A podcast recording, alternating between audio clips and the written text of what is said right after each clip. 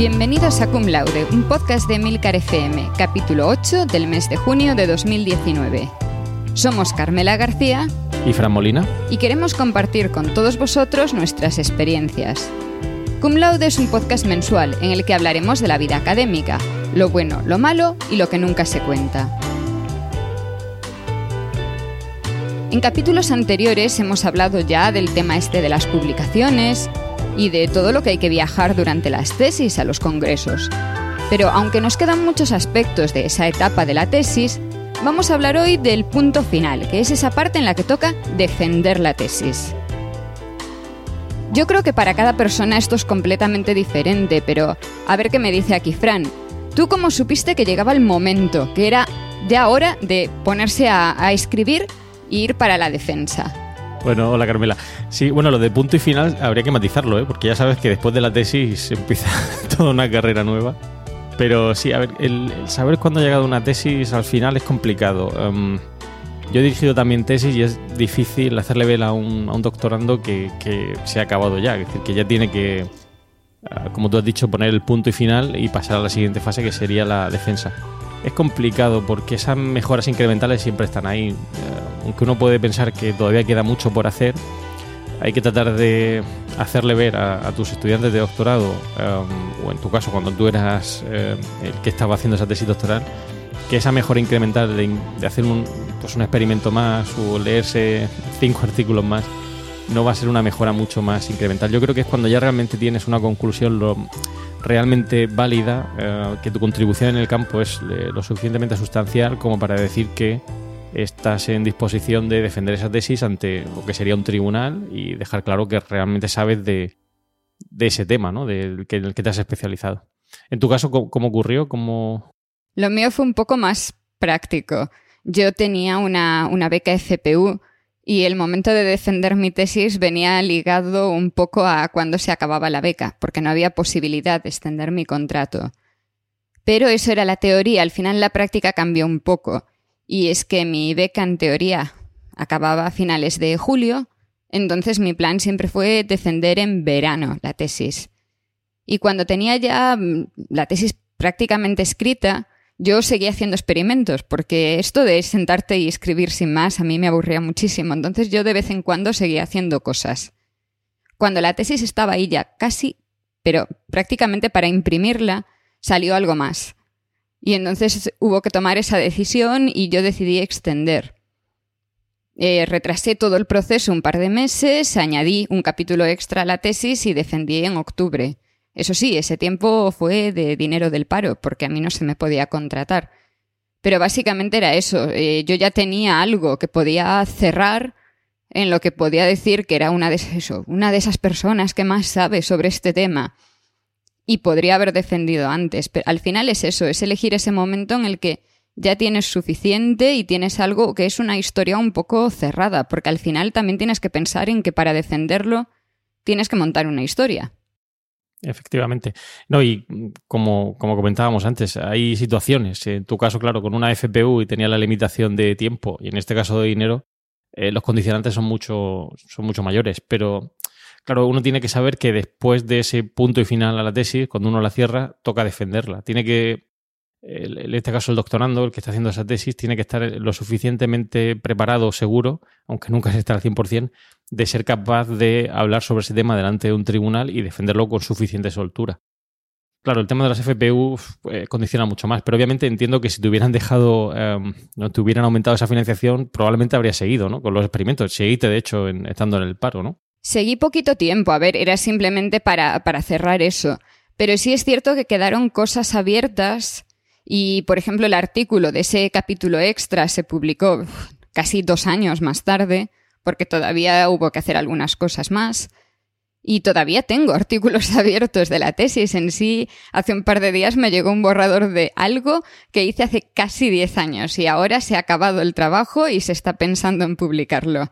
Así que al final siempre quedan muchas cosas abiertas y sabes que al menos los dos años posteriores todavía puede aparecer cosas eh, relacionadas. Pero tienes que, tienes que elegir, tienes que buscar eso. En el caso de, mm, de las becas tipo FPU, FPI, que llevan un periodo asociado, claro, eso te, te limita mucho. pero también ahora la mayor parte de departamentos, de programas de doctorado, como se llamen ahora, te limitan en el tiempo, desde la primera matrícula hasta el momento en el que puedes defender. Ya se te da desde el principio un límite. Y eso va porque, mm, a ver, en vuestro campo es distinto, porque también es más común compatibilizar con otras cosas. Pero en lo nuestro era muy común tesis que se extendían 6, 7 años. Y eso es muchísimo tiempo. Una tesis se debe acabar en 4 años.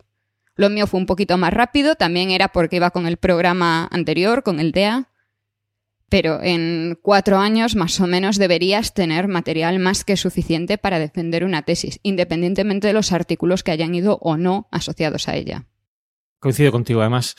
Si se prolonga mucho en el tiempo, um, claro, la contribución es eh, quizá puede llegar a dejar de ser tan relevante como en un principio nos parecía a la hora de proponer el tema de la tesis. Si lo alargamos mucho, pues supongo que igual que en tu caso pueden aparecer em, competidores ¿no? en ese tema, en ese área, en ese gap eh, que has encontrado en mi campo ocurre lo mismo, ¿no? Es decir, lo que parecía relevante en su momento, pues deja de serlo porque ya se ha publicado mucho en ese campo. Efectivamente hay que saber ponerle un, punto y final. Lo que decías de los programas de doctorado también es muy cierto. Hoy en día se ha limitado mucho el tiempo máximo que se puede dedicar con esa tesis, aunque hay, de alguna manera, hay algunas formas de extenderlo, eh, matriculándose a tiempo parcial, etcétera, que pueden alargar la tesis un poquito más de lo previsto. Eh, yo coincido contigo, yo creo que cuatro años es un tiempo más que razonable. Mm, primero, desde el punto de vista del doctorando, el que está haciendo ahí la tesis, eh, también desde el director que tiene que supervisarla y tiene que saber que eso ha llegado a su fin, pero sobre todo por el tema, el tema que deja de ser ya a lo mejor tan, tan interesante como en un principio nos parecía, ¿no? Curiosamente, hace, hace nada, un par de días, hablaba con un chico de, otro laboratorio eh, y me estaba diciendo que, claro, que al final es mejor extender la tesis en su caso, él defendió su tesis en Alemania, pero venía de un grado, vamos a llamarlo, para seguir un poco los nombres en España, de un grado en Inglaterra. Los grados en Inglaterra son de tres años y te dan, en teoría, acceso directo a poder ir a una tesis, sin necesidad de un máster, que fue el truco que utilizó él para meterse directamente en la tesis en Alemania, y su tesis fueron cuatro años. Entonces, el chaval tiene 26 años y es postdoc, algo que para mí es prácticamente imposible. Y claro, había gente que le decía que qué suerte, ¿no? Sabes, eres tan joven y, estás ya en tu etapa de postdoc y todo esto. Y él decía que él ahora lo veía como algo negativo, porque como tú bien sabes, si quieres acceder a cosas como una RC Starting Grant, el tiempo cuenta a partir de la defensa de tu tesis. Da igual lo que tengas, lo que el punto cero para cuánto tiempo tienes, en qué momento puedes pedir eh, ciertos proyectos es a partir de la defensa de su tesis. Entonces, claro, él decía que habría preferido quedarse a lo mejor un poco más en la tesis, haber sacado algún artículo más y tener ahora un poco más de libertad, mientras que él fue forzado a acabar la tesis en cuatro años y ahora se veía muy joven con muy poca experiencia, porque además no tenía nada previo a la tesis, y está contando ya el reloj para él. Mientras que quienes defendimos un poco más tarde, y yo considero que fui muy pronto para, para las posibilidades que había en España en el momento, pues claro, tenemos ahí un poquito más de que acumulamos en ese tiempo. ¿Qué opinas de eso? Sí, no, tiene mucha razón. Eh, por eso se, aquí en Culode hablamos de carrera académica, porque esto es una carrera a largo plazo. Uno tiene que ver eh, eh, los plazos que, que, va a dedicar a, cada etapa en, en esa carrera académica, tesis fin de máster, tesis doctoral, etcétera porque obviamente nos condiciona. Como bien dices, eh, si vamos a una RC, claro, ahí ya cuenta el año en el que hemos terminado la tesis. Y claro, esa juventud, entre comillas, esa inexperiencia, inexperiencia de alguna manera, nos va a condicionar el hecho de que probablemente no vamos a poder hacer ese tipo de ayudas que son muy golosas, ¿no? Entonces, hay que ver en cada momento del tiempo cuál es el límite, ¿no? El límite que hay que poner, ya sea una tesis doctoral, a un artículo en el que estemos trabajando, saber que hasta ese punto, pues ya ha llegado el momento en el que hay que cerrar pero tampoco extenderlo hasta el infinito y más allá, porque claro, extenderlo demasiado, como decía antes, pues obviamente perjudica lo que sería el, tema o el CAP. Aquí hay ejemplos de todo tipo. Hay gente que prolonga, por lo menos en los antiguos eh, sistemas con DEA, como bien decías, la tesis doctoral muchísimo en el tiempo. Um, luego al final se hace muy cuesta arriba. En la mayoría de los casos, pues se acaba abandonando ese, proyecto de tesis por diferentes motivos personales, profesionales, etcétera. Y es una pena, es una pena porque al fin y al cabo en, nuestra parcela, tú en la tuya, yo en la mía, nuestro objetivo em, es también contribuir de alguna manera al avance en ese conocimiento, en ese, en ese terreno. Entonces, si, como se suele decir, la mejor tesis es la que se acaba, la que se queda guardada en un cajón, pues no sirve para nada, porque no, no va a haber la luz. Te voy a cambiar un poquito de tema, vamos a ir avanzando. ¿En lo tuyo se puede hacer una tesis por artículos? ¿O hay que escribir siempre todo el rollo? Bueno, esa es una buena pregunta. Em, en lo mío, pues depende, ¿no? Eh, sí se puede hacer, sí se puede hacer una tesis por, eh, artículos. Em, de hecho, hay gente que, lo hace. Yo sigo pensando que es eh, bueno hacer una tesis por artículo porque al fin y al cabo lo que estás haciendo es em, planificar esas publicaciones posteriores a la tesis. Como decíamos antes, el objetivo no es solo hacer la tesis, sino contribuir en el campo en el que estés investigando. Pero en esa tesis por artículo es importante el primer capítulo, ¿no? creo que el formato de tesis por artículos, por lo que me estás diciendo, es diferente entre nuestros campos, porque para nosotros una tesis por artículos es aquella en la que escribes una introducción al tema, esa parte la tienes que escribir siempre, pero luego simplemente pegas detrás los artículos que ya has publicado en tu tesis, sin escribir nada más. O sea, los artículos tienen que estar ya publicados o al menos enviados y tienen que formar pues dos, tres capítulos. Sí, a eso me refería, es decir, que sí, esa tesis por artículos tiene una razón de ser, me parece interesante, pero ese primer capítulo, esa introducción, creo que es fundamental. Es decir, si, si uno se limita exclusivamente a, la publicación per se y no mm, hace ese primer capítulo introductorio, que yo considero que es fundamental en una tesis por artículos para dejar claro cuál es el, no sé cómo decirlo, el, ámbito de actuación ¿no? de, tu tesis doctoral es fundamental. Si no, al final estamos desvirtuando un poco, creo yo, lo que es una tesis, ¿no? Es decir, publicación, publicación. No, no solo publicar, es, eh, como decía antes, avanzar en ese campo y tiene que quedar claro, eh, tanto para el que está haciendo la tesis como para el que está en el otro lado, en el tribunal, que tenemos claro eh, dónde se encajan esos, esos, esos capítulos, esos artículos de la tesis que no son inconexos, es decir, que tienen una razón de ser. Yo he, hecho, he dirigido tesis por artículos y sí, está muy bien, pero insistía mucho en que ese primer capítulo era fundamental. Era fundamental que quedara claro que esa persona sabía de lo que estaba haciendo. En tu campo ocurre algo similar, ¿no? Por lo que comentas. Sí, más o menos es lo mismo. Em, se está extendiendo mucho lo de hacer las tesis por artículos. Yo cuando, cuando tuve que decidir qué hacer, la decisión fue muy fácil porque mi jefe dijo que no, que yo iba a escribir todo porque era un buen trabajo para mí escribir todo y que además como había cosas que estaban todavía sin publicar, eso también era información que debía ir a la tesis, así que yo tenía que escribir todo. En el momento yo me cabré muchísimo porque yo quería ahorrarme ese tiempo que yo consideraba totalmente innecesario pero sí es cierto que al final te ayuda mucho porque también esos artículos no los has escrito tú solo, al menos en nuestro caso, ni de milagro, y es una práctica sobre cómo escribir todo eso, porque tienes que reescribirlo, tienes que añadir información que no llegó nunca al artículo y ayuda mucho.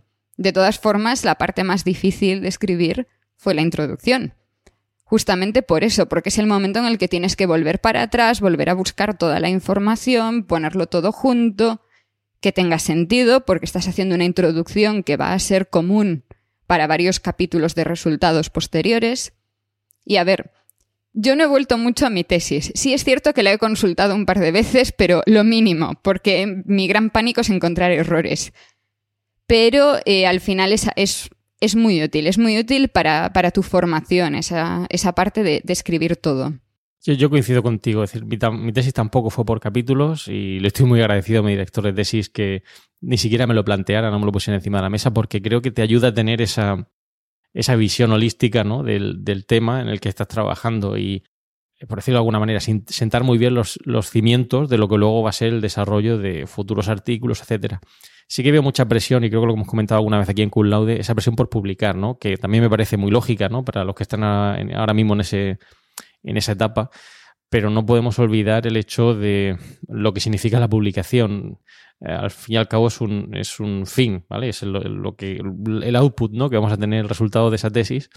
pero el objetivo de una tesis doctoral es demostrar que eh, conocemos ese área, ese trabajo, ese, ese, campo en el que estamos eh, avanzando en el conocimiento. Insisto en lo que he dicho antes, es decir, simplemente publicar, buscar esa tesis por artículos sin tener claro esos cimientos, al final se cae. Se cae porque cuando acaban esos artículos, eh, yo creo que a esa gente le cuesta encontrar el, el, algo más, ¿no?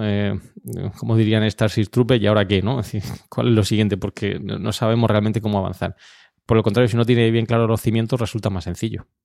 De todas formas, en, nuestro departamento había una, una, norma así no escrita que decía que tú no podías defender tu tesis si no tenías dos artículos. No recuerdo muy bien si tenían que ser de primer autor o no, pero tenías que tener al menos dos artículos. No sé si realmente esto aplicaba a todo el mundo, porque ya digo que no sé si esto estaba oficialmente escrito en algún sitio, pero al menos había esa idea general. Y si hay muchas universidades en las que te piden un mínimo, no solo para hacerla por artículos, que obviamente si se te está pidiendo que utilices artículos publicados o enviados, tienen que existir, pero también, aunque vayas a escribir una tesis, vamos a llamarla tradicional, tienes que tener ya esa parte que haya sido revisada, y validada por otros investigadores. Yo coincido, es eso, ese es el tema, es decir, eh, el hecho de que tengas eh, los artículos publicados es una forma de demostrar que lo que has hecho tiene una razón de ser, es decir, que tiene una visibilidad en términos de avance científico. Creo que es uno de los motivos por los que sí que le veo em, cierta, cierto interés al de hacer la tesis por, por artículos es precisamente eso, porque hay gente que hace la tesis, igual que decía antes, que la mejor tesis es la que acaba, también es cierto que una buena tesis tiene que ver luego la luz en términos de publicaciones. Entonces, claro, es una, es una cierta garantía, ¿no? El hecho de saber que esos artículos ya han sido previamente publicados, una garantía de que realmente la tesis tiene, tiene fundamento, ¿no?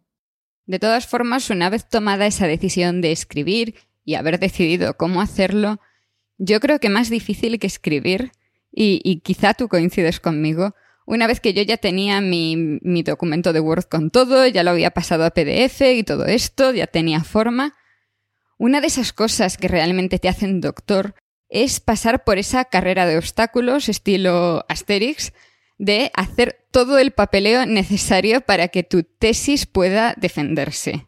No sé cómo era en tu caso, pero yo me pasé fácil dos semanas rellenando papeles, yendo de una oficina a otra, llamando por teléfono. Eh, fue un desastre. Yo recuerdo que, mm, como suele ocurrir, siempre nos pilla el toro, ¿no? Em, y el tema de los papeleos uno piensa que es sencillo, pero, pero se alarga muchísimo. Se alarga hasta límites insospechados. Em, yo recuerdo haber entregado un papel a las 2 menos 5 del día límite.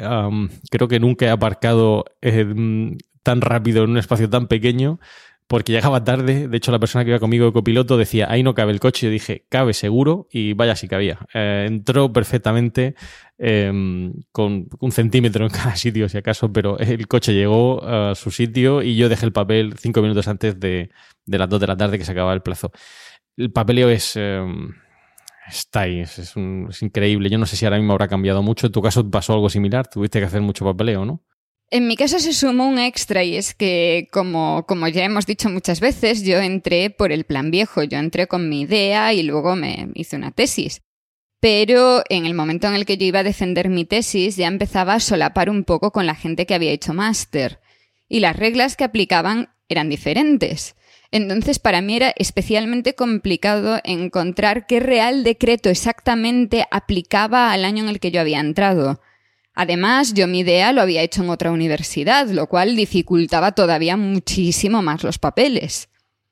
Y aunque parecería lógico que, o sea, yo el papeleo de mi tesis lo hice en el año 2013, parecería lógico que mm, la mayor parte de esas cosas se deberían poder hacer por Internet, cubriendo formularios online y estas cosas. No. Había un montón de PDFs que te podías bajar, que tenías que rellenar, la mayor parte tenías que rellenarlos a mano y luego, en todo caso, podías escanearlos para guardarte una copia, si eso, pero tenías que ir presencialmente, papel por papel, que sea la universidad, que sea el departamento. El departamento no era el mío, porque yo no estaba en la universidad. Yo estaba en un centro del CSIC, entonces tenía que ir a otro edificio para hacer todo esto. Fue un, un lío impresionante y sí, entregué muchas cosas el último día y muy, muy, muy justa. Y eso que yo me salté una, una parte. Y es que yo podría haber intentado presentar mi tesis a mención internacional. Porque yo tenía estancias en el extranjero. Yo opté por saltarme eso, pasé ampliamente, o sea, mis estancias nunca existieron de cara a mi tesis y eh, mi tribunal estaba compuesto exclusivamente por miembros españoles. Eso habrían sido los dos aspectos que me habrían permitido obtener la eh, mención internacional. Pero yo opté por saltarme eso porque viendo que eran otros 200 papeles más, diciendo, ¿para qué? Si total me voy a ir de postdoc al extranjero igual. Da igual cómo defiendan mi tesis. Y además al final la mención, sea europea, sea internacional, sea lo que sea en cada universidad, es algo que vale para esa universidad, pero que realmente, o sea, tú estás en España, tú sabes si la NECA da algún peso a esto después o no, pero a mí me da la impresión de que tampoco es tanto. Sí, mm, el peso que se le da no sabría decírtelo, pero que sí que están los baremos seguro. Yo sí que tengo esa mención europea o, internacional al, título la validez o la utilidad que pueda tener eso a nivel internacional, pues probablemente no tenga muchísima porque yo he hablado con compañeros eh, de otras universidades y trato de explicarles esto. Eh, me refiero a otras universidades extranjeras, em, europeas, y dicen, ¿y eso qué es? ¿no? Es decir, esto no es tan común ¿no? como a lo mejor ese, ese afán que tenemos en la Universidad Española de tener esa mención europea. En mi caso sí que la conseguí, sí que la hice y eso obviamente tuvo mucho más papeleo porque al hecho de depositar la tesis con sus papeleos, autorizaciones de todo tipo, había que añadirle eh, informes de aprobación de la tesis de, si no recuerdo mal, dos profesores extranjeros, europeos, que dieran eh, el visto bueno a la tesis. Así que tenía que mandar la tesis doctoral con la traducción correspondiente a esos profesores, eh, que leyeran la tesis y que me enviaran un informe para que yo pudiera juntar la tesis, con el agravante o con la complicación de tener que buscar un traductor oficial que eh, hiciera la, traducción de ese documento en inglés al español para juntarlo a la tesis. Eso te iba a preguntar. Primero, ¿tu tesis en qué idioma estaba? Vale, mi tesis estaba en castellano, ah, pero había una parte que estaba en inglés. En mi caso, la tesis estaba escrita en castellano y tenía que escribir un abstract en inglés, y eso era todo. Si quería presentar la tesis en inglés, cosa que para mí habría sido mucho más sencillo, porque mi director de tesis no es español, en ese caso ya habría tenido que forzosamente haber ido por la mención, porque al yo ser española se asumía que mi tesis tenía que ser en castellano. Pero claro, si iba por la mención, entonces tenía que traerme también a un investigador del extranjero y entonces mi defensa tendría que haber sido en inglés. Y eso como que empezaba a dificultar todo mucho. Sí, en mi caso fue algo así. Yo creo que fue fui de los primeros, a lo mejor en mi facultad, um, que yo recuerde, en la Facultad de Economía, que hicimos esa mención europea con esa peculiaridad, ¿no? Ah, y lo complicó, como decía. Además de tener que hacer esa traducción de, de esos informes que emitieron dos profesores, creo que recordar que fue uno en Austria y otro en Holanda, además de esa traducción que tuve que hacer de esos informes eh, con un traductor eh, jurado, em, tuve que hacer o escribir una parte de la tesis en inglés y luego en la defensa fue un poco estrambótico porque efectivamente había un profesor eh, de una universidad holandesa también presente en el tribunal y la exposición tuve que hacerla parcialmente en, castellano y parcialmente en inglés, lo cual era un poco complicado porque tenía que cambiar el chip de golpe em, para explicar una cosa y otra, ¿no? O sea que lo hizo un poquito difícil. En mi caso, creo que la, la defensa de mi tesis fue la primera, vamos a llamarlo, charla, que di en español en mucho tiempo. Porque incluso los congresos nacionales a los que estaba yendo, normalmente las presentaciones se hacían en inglés y a mí me resultaba muy complicado. Me resultó complicado escribirlo porque para algunas palabras que en el día a día usaban inglés tenía que buscar la palabra en castellano, pero también luego a la hora de defender era, era difícil para mí explicar todo en, en castellano sin meter un montón de vocabulario en inglés. Pero bueno, en mi caso mi tribunal era, mm, vamos a decir, castellano parlante porque no todos eran españoles. Tenía un italiano en el tribunal, pero afincado en España, hablaba español perfectamente, esto no suponía un problema. Pero ahí sí, sí tengo otra, la siguiente pregunta, que es eh, la parte esa del tribunal. En mi caso, el tribunal estaba compuesto por cinco miembros y tenía, si no recuerdo mal, dos suplentes. Y las normas eran de lo más extrañas, porque no podías tener a dos personas que perteneciesen a la misma institución. Tenías que tener a alguien que fuese de tu departamento y alguien que fuese de tu universidad, pero no de tu departamento tenías que tener paridad. ¿Cómo tener paridad en cinco o siete personas? Era algo que, yo no acababa de entender. Y se complicaba muchísimo todo, porque al final toda esa gente tampoco podía haber publicado artículos contigo, porque entonces ya había un sesgo. Y mi campo era muy pequeño. O sea, la gente que sabe de fagos en España es limitada.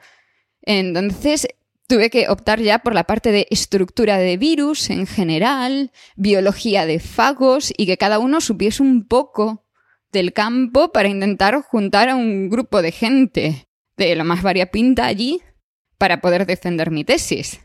¿Cómo fue en tu caso? Algo similar, ¿no? El hecho de buscar esa paridad eh, fue complicada, ¿no? Porque yo también tuve cinco miembros. Tenía que tener un profesor eh, de una universidad europea, había un profesor de, la Universidad de Murcia, eh, un profesor de Santiago de Compostela, y luego tenía dos profesoras, una de la Universidad de Valladolid y otra, profesora de una universidad canadiense, de York. pero fue complicado, fue complicado buscar ese equilibrio. Efectivamente, tiene que ser gente que no haya participado en el desarrollo de tu tesis doctoral, que conozcan el campo. y es difícil, es difícil buscar esa paridad con cinco miembros, como bien dices y en mi caso, ya digo, además tener que meter ese componente internacional lo hizo más complicado. Recuerdo que buscar fechas, como te puedes, como puedes imaginar, fue bastante difícil, teniendo en cuenta que venían dos, dos eh, profesores extranjeros y gente que no era de aquí de Murcia. pues claro, eh, cuatro profesores de fuera lo hace difícil, ¿no? Para encontrar una fecha que, que encaje en todos sus, todas sus agendas. Yo tenía la suerte de que conocía en persona a los miembros de mi tribunal, entonces eso me facilitó un poco el contactar con ellos de una forma más informal y simplemente decirles, mira, te voy a mandar por mail el PDF de mi tesis para que le puedas echar un ojo antes, te doy una copia cuando vengas y cosas así. Simplemente a los que estaban en Madrid sí les llevé la copia antes de, de la defensa. Pero eso es eh, el, otro apartado complicado. Una parte para mí fue lo de traer a la gente, cómo llevar a toda esa gente a Madrid, porque la universidad solamente me pagaba dos viajes. Entonces ahí tuvimos que cubrir un poco. Sí, teníamos, teníamos también a un profesor de Santiago, de nuestro anterior departamento, y aprovechamos un poco eso también para facilitar las cosas, y era un poco más visita de colega pero eh, había que traer a gente. Venía una de Asturias, venía uno del País Vasco. Entonces, eso era una parte, el cómo sacar el dinero del proyecto que teníamos y intentar cubrir de alguna forma esos viajes. El otro fue los, no recuerdo cuántos, pero muchos euros, que costó imprimir mi tesis. Porque tuve que imprimir 12 ah. copias que tenían que tener además un formato concreto yo las hice todas con tapa blanda y solamente hice dos en tapa dura, una para mí, una para mi jefe. Y además de todo eso, las 12 copias tenían que llevar adjunto un CD con el PDF de la tesis, que también tenías que mm, subir a no sé dónde en la web de la universidad. Recordemos otra vez, estamos hablando del año 2013, en el que habría sido lo más normal del mundo pasar si eso un pendrive con la, con la tesis. Fue la única vez en mi vida que utilicé la grabadora de CDs de este MacBook, desde el que estoy grabando ahora, para realmente hacer algo tan absurdo como grabar un PDF dentro de un CD. O sea, yo no recordaba ya cómo se grababan CDs cuando llegó ese momento. Y se sigue haciendo igual. Estas cosas se siguen, se siguen pidiendo, al menos en la Universidad de Zurich siguen grabando CDs con copias de la tesis y se siguen enviando copias de papel a todos los miembros del tribunal, incluyendo a los suplentes, para que, no sé, las apilen en una esquina, porque, o sea, yo sé que ahora mi jefe no sé cuántas tesis tiene en su despacho, pero un montón, y obviamente no vas a ir incluso aunque sea un tema muy cercano al tuyo, no vais a ir a consultar esa pila de tesis en papel. Lo que quiero son PDFs. En tu caso, ¿cómo iba todo esto? A ver, que fue un poquito antes. Ah, sí, la mía fue un poquito antes. Yo tuve la suerte de librarme de grabar esos eh, CDs, ya que no había esa necesidad de meterlos en repositorios. Quiero recordar que era voluntaria o algo así, pero no tuve, no tuve que lidiar con esa, con esa guerra hoy en día las tesis que sí que he estado en el extranjero, efectivamente te las suelen mandar antes eh, en PDF para la consulta y luego te dan el, eh, la tesis ya cuando vas allí. Algunas te lo mandan eh, por adelantado, depende ¿no? de cómo sea el, caso. Yo creo que sí que tiene un valor simbólico, ¿no? El hecho de tener esa tesis en, papel, ¿no? el problema es encontrarle luego un hueco en la estantería, ¿no? Si uno está lleno, tiene el despacho lleno de libros. Estoy mirando y no sé dónde está la mía, así que... yo sí la tengo, la tengo ahí guardada. Ah, y yo en mi caso sí que tuve que hacer, pues sí que hice esas 10, 12 copias, pero todas en tapa dura. Sí que me gasté un dineral. Eh, en su momento recuerdo que fue muchísimo dinero hacerlo en, en tapa dura. no sé cuántas páginas tendría, pero era, era un tocho importante. era un montón de papel lo que había ahí y todas en tapa dura. Y luego, claro, obviamente el tiempo, el tiempo que, que había que añadirle al papeleo que hablábamos antes, el tiempo para, para que lo encuadernaran correctamente con el logo. No sé en tu caso te pedían algún logo especial y demás, porque el mío me lo pedían, ¿eh? Sí, sí, esto tenía, no para la, para la portada tenías cierta libertad, pero la primera página tenía un formato concreto de dónde iba el título, qué información extra había que poner ahí, que si eh, supervisada por el día. Eh, había un formato concreto para, para esa primera página. Sí, sí, ya digo, yo recuerdo que el, tema de la imprimirlo, ¿no? Y ponerle la tapa, etcétera, fue también un, tiempo, es eh, un tiempo importante, ¿no? Que, había que detraer del plazo que tenías para, para, depositar esa tesis y demás. O sea que lo complicó, ¿no? Pero yo sí creo que tiene esa, ese valor simbólico, ¿no? Yo estoy mirando ahora mismo mi estantería y tengo ahí unas cuantas tesis y no sé, yo creo que siempre es bonito, ¿no? Recordar el el acto de defensa en el que has participado o en tu caso en el tuyo cuando tuviste la posibilidad de defenderlo. Obviamente lo que no parece que tenga mucho sentido, como bien dices, es grabarlo en un CD, porque en todo caso... Estoy segura de que nadie abrió ese CD jamás. Seguro, probablemente no le veo mucho sentido. De hecho, parece que grabarlo en el CD es como grabarlo en piedra, ¿no? Que va a permanecer por, eh, por los tiempos, pero es que el CD se estropea, pero la gente parece no entender esto, ¿no? Pero bueno, ahora alguien por ahí que piense que grabar ese CD lo hace, mm, eh, pues yo sé, eh, em, va a permanecer hasta el fin de los tiempos cuando realmente no es así. Pero bueno, es complicado. Y luego, y ahora te pregunto yo a ti, porque esta es la parte más, hemos hablado de valor emocional, ¿no? El valor emotivo de tenerlo ahí en papel. Eh, hemos dicho todo lo que es el proceso, ¿no? De la elaboración, el depósito, etcétera. Pero ¿y la defensa? Ese momento, ese día, ¿cómo lo recuerdas? Ese, es complicado. A ver, em, mi tesis se defendió a las 3 de la tarde. Recuerdo muchas cosas de ese día y recuerdo incluso eh, la mañana de ese día, porque yo decidí no ir al laboratorio, no ir al, edificio a la mañana y quedarme en casa. Eh, un poco para evitar esa, esa mm, nube de nervios que te, mm, que te rodea el día de tu tesis.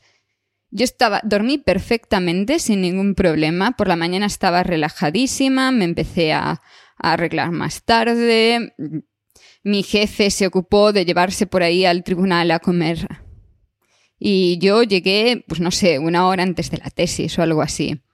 El primer recuerdo que tengo de eso fue el flipe de varios miembros de mi tribunal por verme por primera vez en su vida, pese a que me conocían, con un vestido y maquillada porque era algo que para ellos era mm, totalmente extraño. uy, qué cambiada estás. Ese es el primer recuerdo que tengo, esa sorpresa de, de ellos. Entramos en la sala y creo que el momento en el que yo me di el golpe contra la realidad de que era el día de defensa de mi tesis fue cuando el altavoz del centro, porque yo defendí mi tesis en el salón de actos del Centro Nacional de Biotecnología, donde hice mis experimentos, cuando ese altavoz anunció a todo el edificio que mi tesis iba a comenzar. Porque esto se anunciaba para que toda la gente de los laboratorios pudiese darse cuenta de qué hora era y bajar al salón de actos. Ese, ese fue el momento en el que fue el golpe de realidad de ahora, es ahora. Y pese a que yo no estaba eh, muy nerviosa antes, ahí sí llegó el, golpe. Y llegó el golpe principalmente porque la presidenta de mi tribunal de tesis todavía no estaba en la sala. Y eso que venía en teoría del edificio de al lado, pero no había llegado todavía. Y la presidenta de mi tribunal de tesis era Margarita Salas, que es una señora así muy importante en el campo entonces aquello estaba empezando a ponerse tenso. Alguien cogió un teléfono, llamó a ver si venía y tal. Y nada, apareció en dos minutos. Pero fue ese momento de mucha tensión. La defensa, mm, no recuerdo, o sea, del momento en el que abrí la boca para empezar a hablar hasta que acabé, no recuerdo nada. Lo que sí te puedo decir era que no seguíamos los formalismos de estas frases prehechas que se usan mucho en las universidades de con el permiso del tribunal, bla, bla, bla, y todo esto. Yo sí intenté buscar una fórmula similar, pero un poco más informal. La defensa duró 40 mm, minutos, más o menos, y fue seguida de mm, hora y media, dos horas de preguntas porque eran cinco miembros, tenían que hacer primero sus comentarios y alabanzas típicos y luego ir a las preguntas. Recuerdo que Margarita Salas me criticó los colores de una figura en mi tesis que no se veían bien y mira que yo había puesto mucho esfuerzo en que las figuras se viesen correctamente y los tamaños de letra y todo esto, pero ella consiguió encontrar la figura en la que una leyenda no se leía bien y el otro comentario que recuerdo fue que mm, uno de los miembros del tribunal me preguntó qué opinaba de CRISPR como sistema mm, de inmunidad en las bacterias frente a los fagos que yo estaba defendiendo como la leche para matar bacterias. Y yo, me eché a reír en ese momento. Y claro, realmente luego intenté buscar la, forma de decirle que no, que los, los fagos son mejores, por supuesto. Pero claro, lo que, lo que él no sabía en ese momento, ni nadie de los que estaban en la sala, era que yo acababa de pedir un postdoc para trabajar justamente con CRISPR. Entonces, esa fue, ese fue el momento en el que a mí me entró la risa y tuve que intentar buscar la excusa. Después de eso, nada, lo típico, sal de la sala, todo el mundo te felicita y es en plan que todavía no tengo mi tesis, a mí hasta que me den el papel yo no me creo nada. Eh, entrar otra vez, darme el papel y lo de siempre. A partir de ahí, nada, nada destacable. Pero sí, sí tengo ese par de momentos muy, muy grabados. Ahora, todo el rato de la defensa, sinceramente, es, es como si no hubiese pasado. Lo, lo, borré inmediatamente de mi cerebro. Ni siquiera, sabes, la mayor parte de las preguntas no las recordaba al día siguiente. No sé si para ti era algo similar, que era tanto que no, te saturaba tanto que, ya no lo recordabas siquiera. Bueno, la mía también fue muy, muy peculiar. Fue, me ha sorprendido ¿no? que fuera a las 3 de la tarde porque aquí lo común, por lo que yo conozco de tesis, las que he participado tanto como tribunal como en la mía cuando la defendí, es hacerlo por la mañana. ¿no? en mi caso fue a las 11 de la mañana y yo pensé, digo, mm, me parece muy temprano, ¿no?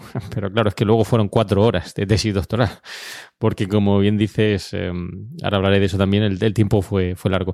Yo en mi caso, pues eh, sí que dormí, soy muy nervioso. Aquella gente que me conoce sabe que siempre te he hecho un flan, aunque no lo parezca. Dormí fatal, eh, llegué con los nervios del, del momento, con la responsabilidad de saber que había, como decía antes, eh, profesores que se habían desplazado desde Canadá y desde Holanda para estar presentes en mi tesis, con la dificultad, por decirlo de alguna manera, aunque tampoco era tanto, de tener que hacer esa doble exposición en, castellano y en inglés.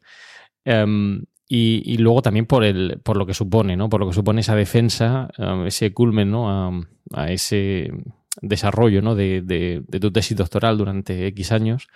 Eh, y defenderlo delante de un tribunal. Me ha sorprendido el hecho del, anuncio en el, en el altavoz por, por la vamos a toda la gente ¿no? que podía ya asistir porque efectivamente es un acto de defensa pública y puede haber más gente allí que más allá de lo que es tu familia y compañeros y supongo que tuvo que ser eh, bastante por decirlo de alguna manera, intimidatorio, ¿no? Decir, bueno, es que aquí ya empieza y puede venir cualquiera a escuchar lo que voy a contar.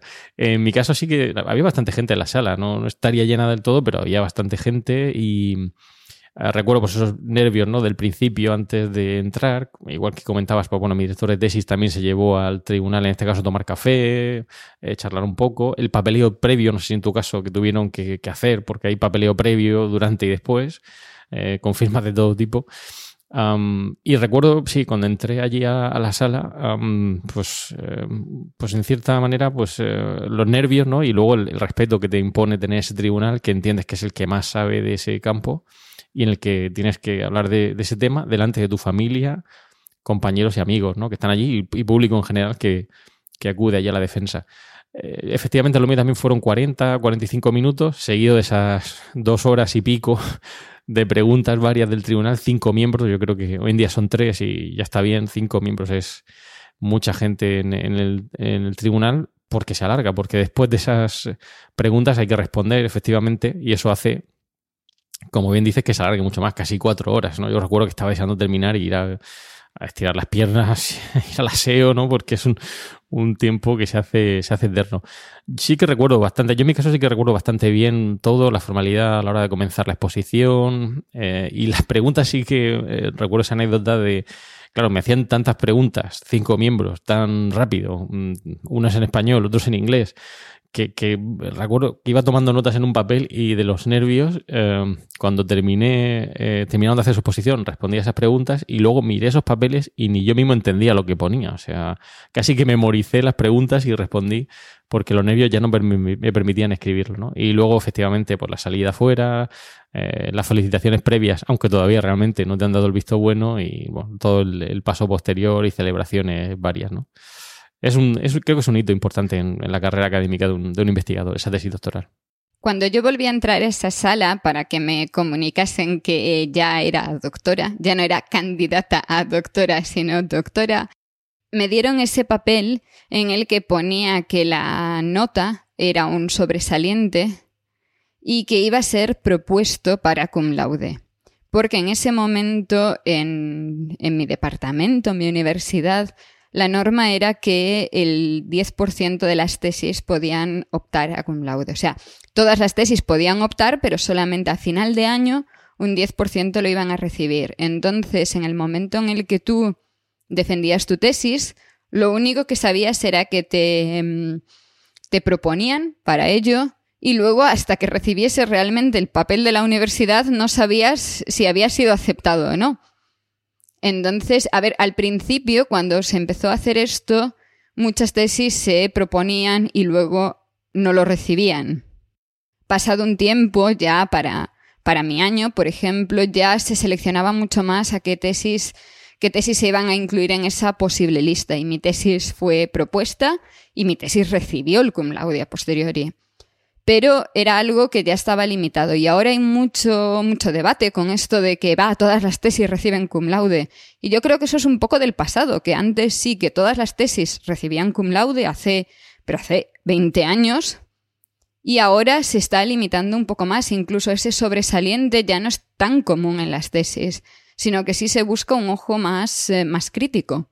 Porque al final Sí, todas las tesis van a recibir una buena nota, pero todas las tesis van a recibir una buena nota porque si tu tesis no vale, no vas a llegar a defender. Se te va a parar antes, se te va a hacer pasar más tiempo o se va a cancelar totalmente ese proyecto de tesis. Pero si una tesis se defiende, es que es una tesis buena. ¿Qué opinas tú de eso? Sí, eh, efectivamente lo que acabas de decir es eh, lapidario, ¿no? Es decir, si una tesis se defiende es porque el director y el doctorando entienden que es una tesis buena. Si no, uno no se enfrenta a un tribunal, en nuestro caso de cinco personas hoy en día de tres, para defender una tesis. en mi caso sí que fue sobresaliente cum laude, pero había que añadir una parte más, que en su momento no fui muy consciente de ello, y es que eh, los miembros del tribunal tenían que emitir un informe para ver si la tesis doctoral podía ah, ser candidata a premio extraordinario de doctorado. Un informe que tenían que emitir eh, de manera anónima, metido en un sobre, sellado, y que luego esa información iba a la universidad. Yo no le, vamos, ni sabía que se hacía eso, ¿no? Pero luego tuve que optar o quise optar al premio extraordinario de doctorado y me explicaron eso, es decir, que ese informe, que además, ya digo, dos profesores extranjeros tuvieron que rellenar y en los cuales esto de sobresaliente acumulado era difícil de entender, no sabía que lo que no sabía de hecho si iba a poder optar y sí efectivamente sí que sí que tuve la suerte de que sí que pensaron que era candidato al premio y al final pues sí me llevé el premio extraordinario de doctorado. En mi caso sí que recuerdo que, que no todas las tesis tenían ese cum laude. Sí que recuerdo alguna que no llegó a tener el cum laude y pudo haber cierta polémica. Y no me parece mal el hecho de que haya cierto análisis ¿no? sobre lo que es esa tesis, lo que significa y si realmente merece ese máximo calificativo de cum laude. Quizá en otra ocasión podemos extendernos un poquito más sobre cómo funciona esto fuera, ya que no es tan común. ¿no? Eh, una tesis eh, que aquí llamamos cum laude sería el equivalente en otras universidades extranjeras a una tesis eh, Suma cum laude en muchos sitios. Sí, pero sin, sin, cambios, ¿no? Porque obviamente, um, por lo menos en todas las tesis que yo he estado en el extranjero, um, siempre hay la posibilidad de decir sin cambios es uh, que, tú no sugieres ningún tipo de mejora, ¿no? Um, y eso fue lo que recuerdo que más les chocaba a la gente que vino a mi tesis y a la que he conocido que ha venido a otras universidades a tesis de compañeros, el hecho de, que no, que te hagan las preguntas en el tribunal eh, durante la defensa de la tesis, sino que te digan qué es lo que debes cambiar en esa tesis, que no es definitiva. Es decir, que puedes hacer mejoras o cambios que debes introducir, ¿no? Eh, pero sí, estoy contigo. Quizá hay que hacer esa labor, esa reflexión de ver si realmente pues, la tesis tiene, tiene esa validez. Y como hablamos al principio del capítulo, el tema de la tesis por capítulos, ¿no? Es decir, si la tesis ni siquiera ha visto la luz, ¿qué garantías hay realmente de que sea una buena tesis? ¿no? Porque si ya hay tesis eh, que tienen cinco capítulos, que son cinco artículos en muy buenas revistas, um, que vamos, está ya demostrando a priori que es una buena tesis, ¿no?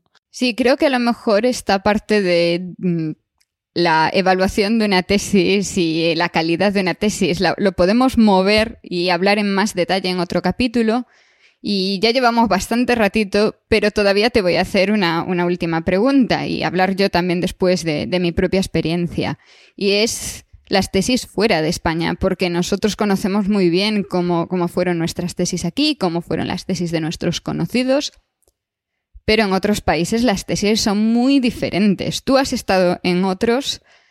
Yo las que más conozco son las de Suiza, así que primero cuéntame tú y luego te digo yo cómo funcionan aquí. Sí, bueno, yo he estado en, varias. De hecho, antes fuera de micros te comentaba que me han invitado también a una tesis en Holanda, que por lo que me han dicho va a ser todo un Vas a fliparlo allí, en serio. No sabes lo que vas a hacer. va a ser una experiencia. quizá puedo hacer alguna foto, ¿no? Y luego la pondremos en Instagram cuando, cuando salgamos esto. bien, eh, mi experiencia fuera, a ver, una tesis es una tesis doctoral. Em, yo he estado en tesis doctorales como eh, PhD committee, eh, como miembro del tribunal, y lo que más me chocó fue eso que te decía antes, el hecho de que el tribunal tuviera que decir uh, o emitir una valoración de si la tesis debía uh, incorporar cambios o no. Lo he vivido en Estados Unidos, lo he vivido en, aquí en Inglaterra, en, otros países, y, y, fue algo que me chocaba, porque aquí no lo he visto nunca, ¿no? El hecho de que te pueden sugerir cambios el tribunal, pero... Mm, son... Pero tu tesis ya está terminada, tú ya, ya tienes impresa la última versión de tu tesis. A eso me refiero, es decir, que ellos como que para darte el visto bueno final, ¿no? necesitan que a lo mejor que incorpores ese, ese añadido o revises algo, ¿no? No sé, en tu caso, ¿cómo es en Zúrich? ¿Cómo lo, cómo lo has vivido? A mí, esto, como no lo va a escuchar nadie de Suiza, puedo, puedo hablar más abiertamente. A mí las tesis en Suiza, comparadas con las españolas, me parecen un poco de juguete el proceso de la defensa. Porque, a ver, el, tribunal son tres personas siempre. Em, puede extenderse a cuatro en casos extraordinarios, pero digamos que lo, lo, oficial es que tienen que ser al menos tres personas. Pero una de las personas del tribunal es tu director de tesis, para empezar. Que claro, o sea, que va a evaluar el que al fin y al cabo te ha propuesto para que defiendas esa tesis. Entonces, bueno, o sea, en mi caso, mi director de tesis estaba sentado al fondo de la sala sin abrir la boca, que es lo normal. Y luego la defensa eh, consta de mm, unos 45 minutos de presentación pública los primeros cinco minutos son de tu director de tesis alabando tu trabajo y presentándote, o sea, no empiezas tú directamente, sino que primero tu director dice, y aquí fulanito que llegó, pobre inocente, hace cinco años a mi laboratorio y todas estas cosas. Y después de los más o menos 45 minutos el público puede preguntar. Cualquiera del público puede preguntar. Lo normal en España es que solamente los doctores en la sala puedan preguntar, pero en este caso cualquiera. Y se pregunta además porque esa es otra gran diferencia. A mí me chocó mucho en la primera tesis en la que estuve porque en España está relativamente mal visto que alguien pregunte en una tesis. Y aquí parece totalmente normal y se te pregunta en plan, ¿y esto cómo afecta a mi día a día? Y sacándolo a un contexto más normal. Pasada esa primera hora, el director de tesis se vuelve a levantarse y pide a todo el público que por favor abandone la sala porque se va a proceder con el examen. Entonces todo el mundo sale y se queda solamente el tribunal con el candidato a doctor. Se le pregunta sobre su tesis, pero también se hacen preguntas generales sobre mm, técnicas, sobre, en nuestro caso, por ejemplo, bioquímica general y cosas más amplias. La gente se suele asustar mucho con el examen y suele intentar estudiar mucho cosas, algo que a, mis ojos es un poco absurdo, porque se supone que cualquier cosa que esté relacionado con el tema de tu tesis tú deberías saberlo. Yo no estudié para la defensa de mi tesis y las preguntas, por lo que yo he oído, son bastante similares al final, aunque ellos lo llamen examen y para nosotros sean solo preguntas, sin más. Pasada esa hora, el proceso ya, ya vuelve a, ser algo parecido al español, y es que el doctorando sale, el tribunal debate, y pasados diez minutos llaman al doctorando a la sala, el público se sigue quedando fuera y le comunican que ya es doctor y entonces ya se sale y la parte de celebración es fuera. Entonces se salta ese paso en España de que estés allí mm, y te digan en alto que ya eres doctor y entonces todo el mundo te aplaude y todo esto. Eso en, en Suiza desaparece totalmente y esperan a que abras la puerta para ya saltar sobre ti a felicitarte. Me parece muy extraño y, mm, y a ver, a mí me gusta más la parte española en la que se te fuerza a defender las respuestas a tus preguntas delante de todo el mundo. Porque al final en Suiza no sabes qué pasa dentro de esa puerta. Y a veces da la impresión de que aunque el doctorando no sepa contestar a ninguna pregunta, igual se la prueba igual. En España quedarías fatal si no eres capaz de contestar a ninguna pregunta. Mientras que allí, claro, esa puerta cerrada, esa puerta cerrada y una de las tres personas es tu director de tesis, por Dios, o sea, eso facilita mucho las cosas. Pero bueno, en general es, eh, es más o menos un proceso similar. Creo que es eso, más informal del peso que le damos en España a lo que es el Día de la Defensa. Pero vamos, nada que ver con, con lo que te vas a encontrar tú en Holanda. ¿Tienes preparada la ropa ya o te lo, te lo van a dejar allí? Sabes que esto, dependiendo de tu grado, te van a poner una túnica y un gorrito y todo esto.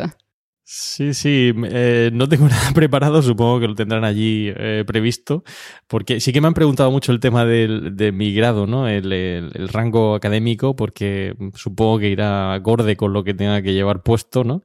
Pero sí que he visto algunas fotos y hace poquito estuvo un profesor holandés aquí trabajando conmigo y me dio algunas ideas o, algunas pinceladas, aunque me dijo algo similar a lo que tú me has dicho, que me prepare porque va a ser todo, toda una experiencia. Pero bueno, ya, ya contaremos aquí en Cool de qué tal es, qué tal es la experiencia con, con este tema. Espero que no sea como comenta porque no, no, no, me cabe en la cabeza que el director de tesis esté allí al principio, como dices, alabando. En todo caso, aquí en España suele al final eh, decir unas palabras ¿no? de reconocimiento en el doctorando, pero eh, ni mucho menos opina sobre la tesis, simplemente reconoce la labor que ha hecho el, el estudiante, pero hasta ahí se queda.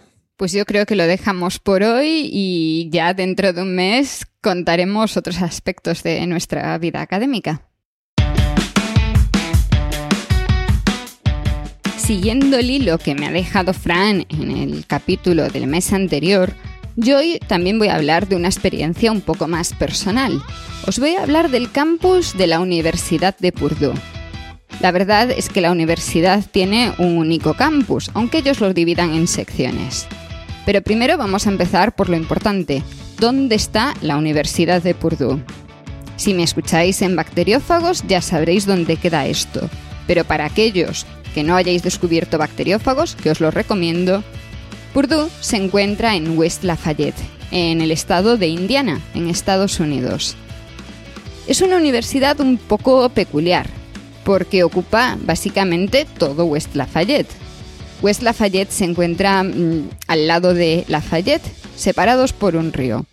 Y toda la ciudad, pueblo, mejor dicho, está ocupado por los diferentes edificios de la universidad. La Universidad de Purdue fue mi primera visita fuera de España.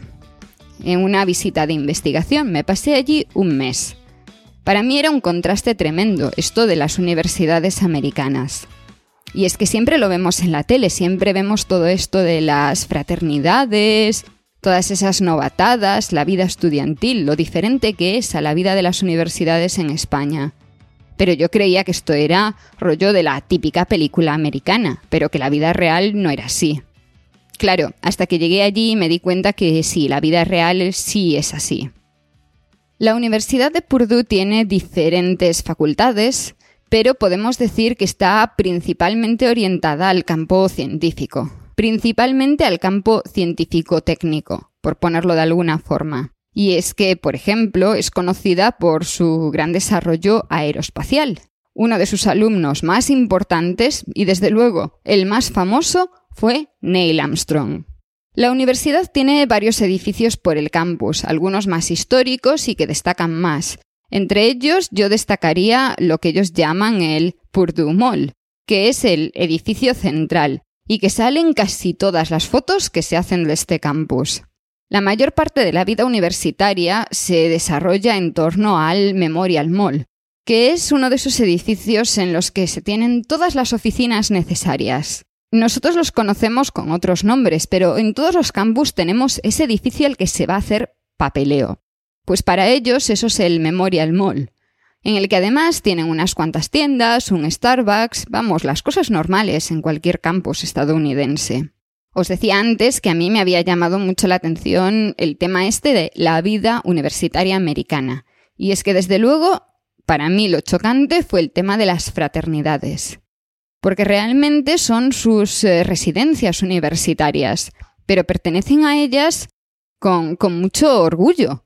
Parece que dependiendo de tu origen vas a un sitio o a otro y eso va a marcar ya toda tu vida. Más allá de qué es lo que estés estudiando, a qué fraternidad pertenezcas va a ser un aspecto muy importante para tu futuro. Algo que desde luego, comparado con España, nos choca muchísimo. La universidad destaca mucho por su investigación, y es que más allá de su papel de formar nuevos científicos, formar gente en diferentes carreras, esta universidad consigue juntar muchísimo dinero para investigar. Aparece siempre en los rankings de buenas universidades y si nos centramos en carreras en concreto puede estar realmente en los primeros puestos. La universidad aparece incluso en esos top 10 por sus estudios de medicina, de tecnología e incluso de agricultura y estudios sociales, cosas que chocan un poco más con la temática general de lo que se hace en este campus. De todas formas, en los años recientes, en los rankings mundiales, está normalmente en torno al puesto 50. Teniendo en cuenta dónde está la universidad, a mí me parece un resultado de lo más alucinante. Además, la vida universitaria es de lo más diversa. Hay de todo. Es uno de esos campus en los que encuentras a gente de todas las razas posibles, y de todas las nacionalidades posibles, porque tienen muchísimos estudiantes extranjeros. Como toda universidad americana, no podemos acabar sin hablar de la parte de los deportes. La universidad tiene un equipo de fútbol, americano por supuesto, y un equipo de baloncesto.